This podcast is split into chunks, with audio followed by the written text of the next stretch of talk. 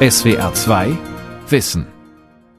Mit dem Thema So hat Corona die Gesellschaft verändert am Mikrofon Ralf Kaspari. Zwei Jahre Pandemie haben sehr viel verändert. Zum einen hat die Pandemie schlaglichtartig auf soziale Probleme aufmerksam gemacht, auf die Schere zwischen Arm und Reich, auf unterfinanzierte Schulen, auf die Spaltung der Gesellschaft in Impfskeptiker und Impfwillige. Zum anderen hat sie bestimmte Bereiche quasi umgekrempelt. Man denke ans Homeoffice oder die digitale Lehre an Universitäten, man denke an die Lockdowns und oder das Maskentragen. Über das Thema habe ich mit Stefan Selke gesprochen, Soziologe an der Hochschule Furtwangen, Experte für Transformationsprozesse. Meine erste Frage war, welche Makrostrukturen unserer Gesellschaft hat Corona konkret verändert? Wir haben uns daran gewöhnt, dass wir in einer modernen Gesellschaft leben, die eigentlich uns nur noch Risiken bietet, die berechenbar sind. Wir können das Verkehrsmittel sind oder andere Risiken sehr gut mathematisch kalkulieren und unkalkulierbare externe Gefahren, das was früher Schicksal war oder was eben passiert ist, Naturkatastrophen, das kannten wir, wenn dann vielleicht noch aus dem Fernsehen, das war weit entfernt. Und das kam plötzlich eine unkalkulierbare externe Gefahr. Und trotz aller Bemühungen haben wir das ja nicht wirklich fassen können. Und das hat massiv in unsere Lebensführung und auch in die Gesellschaft eingegriffen, hat das empfindlich gestört. Man könnte sagen, unsere Gemütlichkeit auch ein bisschen gestört. Vielleicht zwei, drei Beispiele dazu. Wir sind seit den 80er Jahren sprechen wir davon, dass wir eine sehr erlebnisorientierte Lebensführung haben. Es gibt den Begriff FOMO, Fear of Missing Out. Also man hat Angst, was zu verpassen in dieser erlebnisorientierten Gesellschaft. So viele Möglichkeiten. Wir können uns eine Art oder konnten uns eine Art informierte Ignoranz leisten. Äh, das kann man auch an so einem schönen Schlagwort festmachen. NIMBY, not in my backyard. Also es passiert irgendwo, aber nicht bei uns. Und wir haben uns vielleicht auch ein Stück weit an so eine Vollkasko-Mentalität gewöhnt. Recht auf Glück, auf Unversehrtheit, das sind alles Attribute einer gesättigten, aber eben auch sozial erschöpften Gesellschaft. Und in diese Situation hinein kommt plötzlich so eine Pandemie und eine Katastrophe, die wir nur aus Filmen oder Diskursen kennen. Und wir verlieren unsere liebsten Selbstverständlichkeiten. Das ist vielleicht erstmal so der Ausgangspunkt der Diagnose, wenn man fragt, wie hat uns Corona verändert. Ja. Mir fällt jetzt ad hoc ein, Herr Selke, der Soziologe Beck hat ja mal gesch geschrieben von der Risikogesellschaft. Also, dass wir darauf geeicht sind, in modernen Gesellschaften die Risiken ständig im Blick zu haben. Also Risiken zum Beispiel in Bezug auf Umweltzerstörung. Sie haben aber jetzt gesagt, wir haben nicht unbedingt in einer Risikogesellschaft vor Corona gelebt, sondern in einer gewissen Selbstzufriedenheit und sind durch Corona aufgewacht und wurden halt konfrontiert mit diesem unkalkulierbaren Nichts, Gefahren. Genau. Ja. Das heißt also, aber auch diese These von der Risikogesellschaft, wie würden Sie das einbauen bei Ihnen? Also das widerspricht sich ja gar nicht. Wir, wir, wenn ich sage, wir haben vorher nur kalkulierbare Risiken gehabt, dann ist es letztendlich das, was Beck auch meinte. Wir können alles zerlegen in, ähm, in berechenbare äh, Risiken, ob das Kernkraft war oder ob das irgendwelche anderen Sozialversicherungsattribute sind. Wir können ähm, in der Lebensversicherung alles genau berechnen. Risikogesellschaften nach Beck meinte ja auch vor allen Dingen, dass, dass etwas was passiert, dass wir uns mit den ähm, mit diesen Risiken reflexiv beschäftigen müssen, dass wir merken, das betrifft uns und es kann uns betreffen und das kann einfach Grenzen überspringen. Und das ist ja genau mit der Corona-Pandemie passiert. Plötzlich macht etwas nicht mehr Halt an Grenzen äh, an nationalen Grenzen. Das haben wir ja sehr schön gesehen in dieser ganzen äh, ersten Phase von Corona, dass es plötzlich diese Nationalismen gab, diesen Protektionismus, dass man gesagt hat, hier, aber nicht dort. Und wir machen es so und die anderen machen es so, wir lassen nicht mehr rein und raus. Und das funktioniert eben nicht in so einer Risikogesellschaft mit einer solchen Gefahr, die unkalkulierbar ist und die plötzlich Grenzen völlig überspringt. Also so gesehen passt das sehr gut in die Diagnose von Ulrich Verstehe. Beck. Aber, aber was heißt es genau, wenn, wenn Sie sagen, wir wurden auch so ein bisschen in unserer Gemütlichkeit und Selbstzufriedenheit gestört? Auch in unserem, sagen wir es ruhig, äh, kapitalistisch angehauchten Hedonismus, also in diesem Selbsterlebnisdrang und Genießensdrang.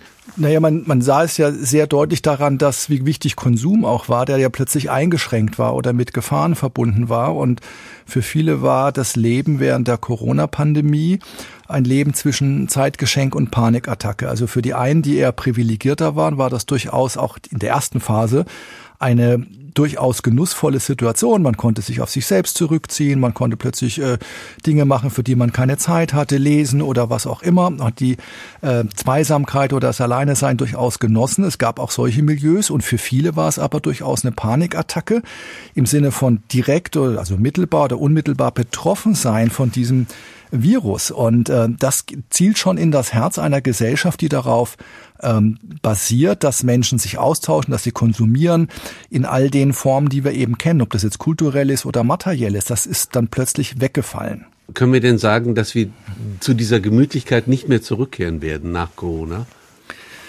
Ja, das möchte ich vielleicht noch ein bisschen offen lassen. Das ist tatsächlich äh, eine spannende Frage, die wahrscheinlich aber auch jetzt äh, die Prognosefähigkeit eines Soziologen überspannt. Also mhm. wir werden zu vielen zurückkehren, weil es durchaus eine Trägheit gibt, gibt von ähm, Gesellschaft, das, was wir Gesellschaft nennen. Es werden sich aber auch Dinge verändern und das ist für mich eine spannende Situation, genau das zu beobachten, äh, was sich wie schnell ändert, was wir sehen und was wir aber auch nicht sehen, also was unterhalb der Wahrnehmungsschwelle sich auch verändert.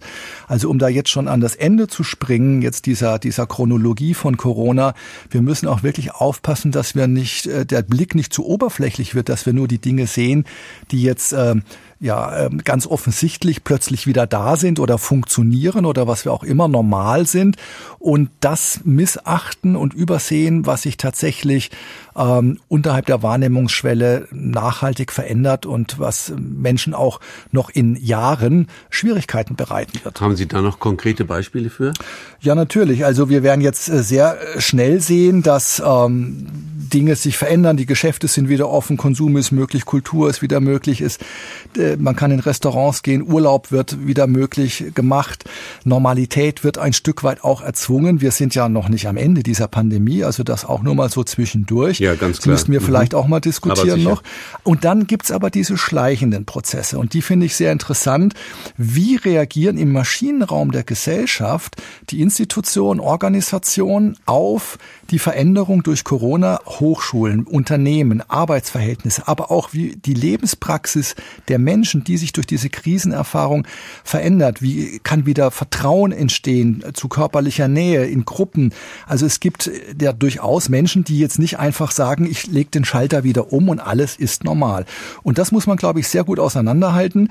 Wenn jetzt plötzlich ähm, irgendwo ein Zettel hängt und äh, das heißt, äh, wir können wieder die Masken ablegen, dann ist das noch nicht Normalität per Dekret, sondern die Normalität ist das, was die Menschen definieren, wie sie sich fühlen. Das ist auch ein subjektiver Zustand und das wird viel länger dauern, wieder Sicherheit zu empfinden. Sie haben eben gesagt, wir hätten die Selbstbeobachtungsfähigkeit verloren. Da bitte ich Sie noch mal kurz um eine Ausführung.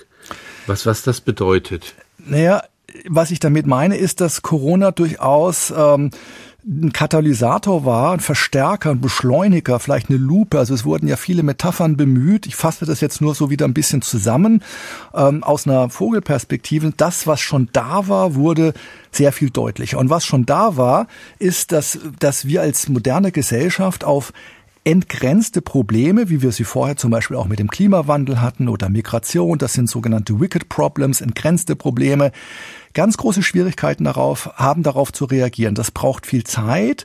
Ähm, das äh, hat stellenweise Chaos ausgelöst, Unübersichtlichkeit, eine Art Regeldystopie. Man wusste nicht so genau, welcher Regel man jetzt folgen soll. Unübersichtlichkeiten, Widersprüchlichkeiten, so wie eben in den großen anderen Themen auch, die ich gerade genannt habe. Und ähm, die Institutionen haben jeweils mit ihrer Eigenlogik darauf reagiert. Wissenschaft hat so darauf reagiert, Politik hat so ja. darauf reagiert. Und ähm, das hat jetzt schon die, ähm, die, die Art der Beobachtung, in welcher Gesellschaft wir eigentlich leben, was da wichtig ist, was zentral ist, verändert.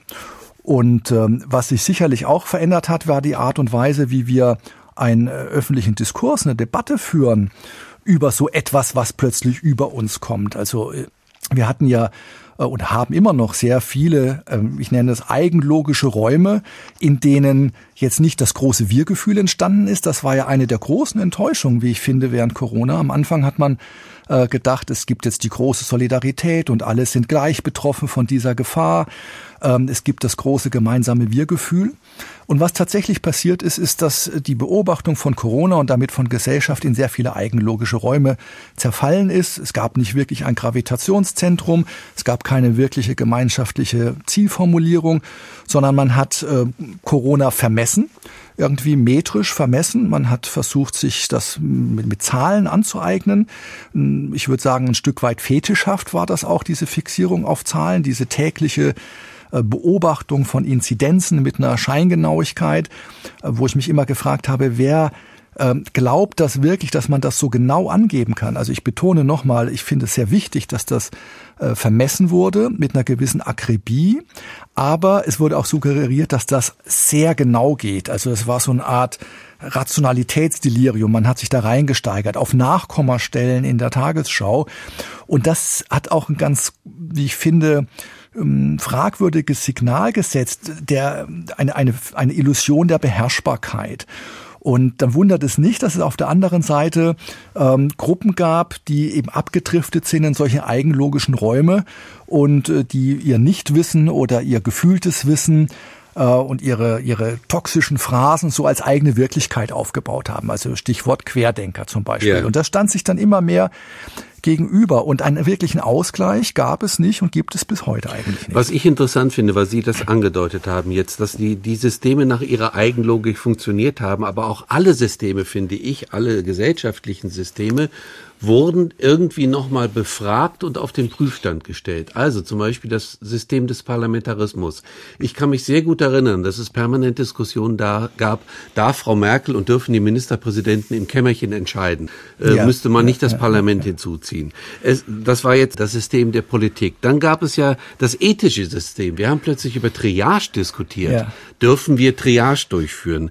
Dann gab es das System, das fragte, was darf die Politik eigentlich? Uns regeln, uns Vorschriften machen? Wo ist die Eigenverantwortung? Wo ist der mündige Bürger? Also ich hatte so das Gefühl, dass plötzlich alle Systeme nochmal geprüft und gecheckt wurden, dass eigentlich Corona die Systeme durcheinander gerüttelt hat ein bisschen, oder? Ja, aber das ist doch eigentlich wunderbar. Das war auch die, ja, für ich mich, fand das ja auch nicht schlecht. Die, für, für, mich die große Hoffnung ja. auf ein, ein Reset der Gesellschaft, auf einen Neustart aller gesellschaftlichen Bereiche äh, um es vorwegzunehmen, diese Hoffnung wurde auch enttäuscht. Und in der Tat war das so, dass, dass viele Selbstbeschreibungsformen, Theorien, gesellschaftswissenschaftliche, die es auch schon vorher gab, die überforderte Gesellschaft, die fragile Gesellschaft, dass das plötzlich offensichtlich wurde, dass also die die Ratlosigkeit ein Stück weit auch äh, klar und deutlich wurde, dass niemand Zukunft wirklich vorhersehen kann oder gestalten kann, dass es viel zu komplex ist. Ja. Deswegen gab es sehr viele Ersatzhandlungen, Ersatzleistungen, auch symbolische Inszenierungen, Beschwörungsrituale. Ich erinnere an Begriffe wie Basisschutz, ne, der dann plötzlich in mhm. der letzten Phase auftauchte. Mhm. Äh, es gab sehr viel Symbolik auch ähm, auf einer auf einer medialen äh, Ebene. Das große Kino, die Krankenschwester, die den Querdenker pflegt. Ja, das mhm. sind das sind Bilder, die sich eingebrannt haben. Es gab auch dass die Hin- und Herbewegung zwischen den einzelnen äh, Teilsystemen der Gesellschaft, ähm, also dass jetzt Experten die Politik in diesem Maße beraten. Ja, genau. Das, das wurde als, als Epistemisierung des Politischen von einem Kollegen äh, Alexander Bogner beschrieben oder man hat dann den Begriff der Epistodemokratie geprägt. Und das finde ich schon interessant, dass diese ganzen Institutionen bis an die Grenze ihrer Ratlosigkeit beansprucht wurden. Auch der Deutsche Ethikrat zum Beispiel, der immer wieder neu befragt wurde und immer wieder neue äh, Kriterien aufstellen musste. Das war sehr fließend, fluide.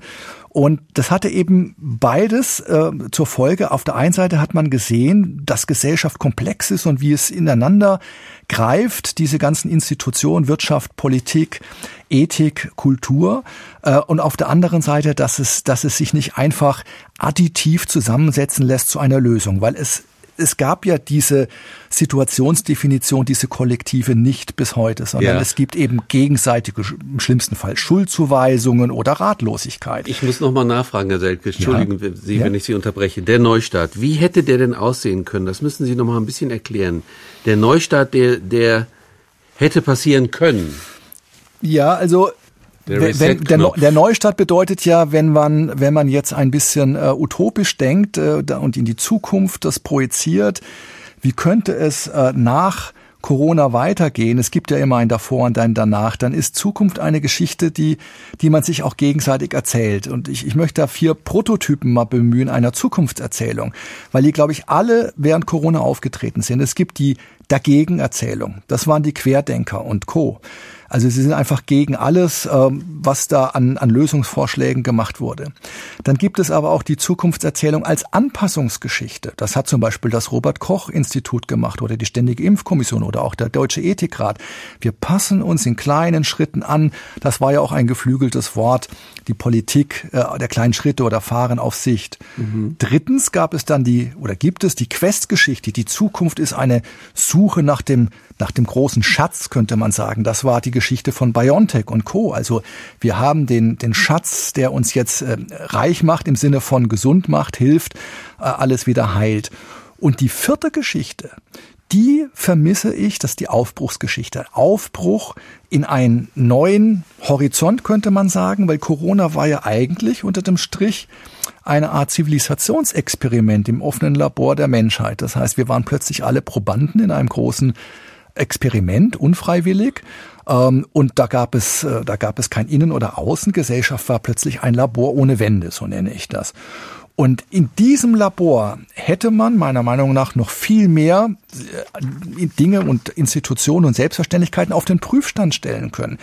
Äh, das Bildungssystem war massiv betroffen von Corona. Das Wirtschaftssystem, das Kultursystem. Und eigentlich haben die ganze Zeit alle nur davon geredet, sie möchten wieder zurück Normalität. Und das ist nicht unbedingt das, was man unter einem Reset oder einem Aufbruch oder einem historischen Neustart von Gesellschaft äh, beschreiben würde. Also wenn Corona wie in einem Brennglas die Probleme gezeigt hat, bestimmte ja. Probleme, Bildungssystem. Digitalisierung, hätte man aufmerksam sein müssen und, und daraus den Schwung nehmen müssen, das zu ändern nochmal. Konkretes Beispiel. Ein, man hat gesehen, dass äh, die äh, Institutionen, die Bildungsinstitutionen plötzlich äh, nur noch hybrid oder wirklich voll virtuell weiterlaufen können. Und das bedeutet, man, man hat gesehen, dass, die, dass der Ort nicht so eine Bedeutung hat, wie man das äh, vielleicht vorher unterstellt hat. Also die Bildungsanstalt, die Anstalt an sich war nicht so wichtig. Und ähm, anstatt sich zu überlegen, wie können wir denn jetzt diese Verknüpfung herstellen, es gibt doch so viele Möglichkeiten, dass man plötzlich über Grenzen einzelner Institutionen hinweg zusammenarbeiten kann. Ob das äh, Forschende sind, die das vielleicht schon ansatzweise gemacht haben, aber eben auch Studierende. Und tatsächlich ist eigentlich die, das Bestreben, wieder zurückzugehen äh, auf diese kleinräumige, räumliche Situation einer Bildungsanstalt, äh, meine Fakultät, mein Studiengang, mein Studienprogramm. Das heißt, die ganzen Möglichkeiten, die wir, die wir ansatzweise gespürt haben, der der räumlichen Entgrenzung, der Verbindung auch über, über äh, Grenzen hinweg, äh, wurden nur ansatzweise äh, verstetigt. Ja, aber ich glaube, ich sehe das ein bisschen anders, weil ich glaube zum Beispiel, in Bezug auf Digitalisierung im Bildungssystem ist doch wirklich klar geworden, dass wir da jetzt ungeheuer nachbessern müssen und dass wir eigentlich zu dieser, zu diesem Neustart kommen müssen. Oder anderes Beispiel, Homeoffice nach Corona ist in vielen Branchen nicht überall, das ist völlig klar. Ja. Aber zum Beispiel bei eher kreativer Arbeit wird Homeoffice doch weitergeführt werden. Das ist doch sozusagen ein Neustart. Ja, also ich würde da ein bisschen äh, genauer noch hinschauen. Ich wäre jetzt nicht ganz so euphorisch. Äh, die Menschen haben, glaube ich, Bedürfnisse im analogen und im digitalen. Das muss zusammengedacht werden. Ähm, ich würde mal gerne aus einer eigenen Studie ein paar Ergebnisse zitieren. Also wir von haben, der Hochschule Furtwangen? Genau, wir haben drei Jahre einen sogenannten Digitaldialog 21 durchgeführt in ländlichen Gemeinden in Baden-Württemberg. Das ist also jetzt keine Studie, die repräsentativ für ganz Deutschland ist. Und äh, wir haben das vor und während Corona gemacht, konnten also durchaus bestimmte Veränderungen sehen. Und in unserer ersten oder in unserer zweiten Befragung, die während Corona stattgefunden hat, haben immerhin 65 Prozent, also zwei Drittel der Befragten, eine starke Beschleunigung durch durch Corona gesehen, also der Digitalisierung mhm. im privaten und im beruflichen. Yeah. Das heißt, Sie haben gesagt, dass Sie deutlich mehr Zeit mit digitalen Geräten äh, verbringen. Jetzt kommt das erste aber. Gleichzeitig waren aber viele Menschen, vor allen Dingen ältere Menschen, überfordert damit. Das heißt, wenn man sich freut, dass ähm, Homeschooling, Homeoffice, dass das jetzt der neue Trend wäre, dann muss man auch wirklich genau hinschauen, ob diese steigende Nutzungsnotwendigkeit, Nutzungsmöglichkeit auch einhergeht mit der ausreichenden Digitalkompetenz. Und ich glaube, da gibt es immer noch eine große oder sogar eine noch größere Lücke. Also man muss die Menschen ja auch befähigen, dann zu diesem beschleunigten digitalen Wandel. Und das reicht nicht, dass da Infrastruktur zur Verfügung gestellt wird. Wie machen Sie das an der Hochschule? Kurze Zwischenfrage. Ja. Digitale Lehre? Vier Semester digitale Lehre oder bisschen Hybrid und dann sofort wieder eingestellt, teilweise nach zwei Veranstaltungen wieder zurück auf äh, digital mit, ähm, wie ich äh, erfahren habe, mit, mit großer Besorgnis äh, doch nachhaltigen Folgen für die Studierenden. Ich habe gedacht, weil ich selbst als Student sehr autodidaktisch war, dass die Studierenden es vielleicht auch genießen. Aber tatsächlich habe ich jetzt mit einer Studentin ähm, vor kurzem gesprochen, die ihr Abitur online gemacht hat, dann angefangen hat zu studieren und im ersten, zweiten und dritten Semester nie einen Menschen gesehen hat, physisch, sondern nur auf dem Bildschirm. Und das hinterlässt schon Spuren. Und da war die Sehnsucht und ist die Sehnsucht sehr stark jetzt nach äh, analogen Begegnungsformaten. Sie haben eben die Metrik ins Feld geführt, beziehungsweise diesen interessanten Glauben plötzlich an Zahlen und an Statistiken und an die Berechnung der Epidemiologen. Es wurden ja dann plötzlich, also ich wusste gar nicht, dass es vorher den Beruf gibt. Der Modellierer kam ja praktisch in die Öffentlichkeit.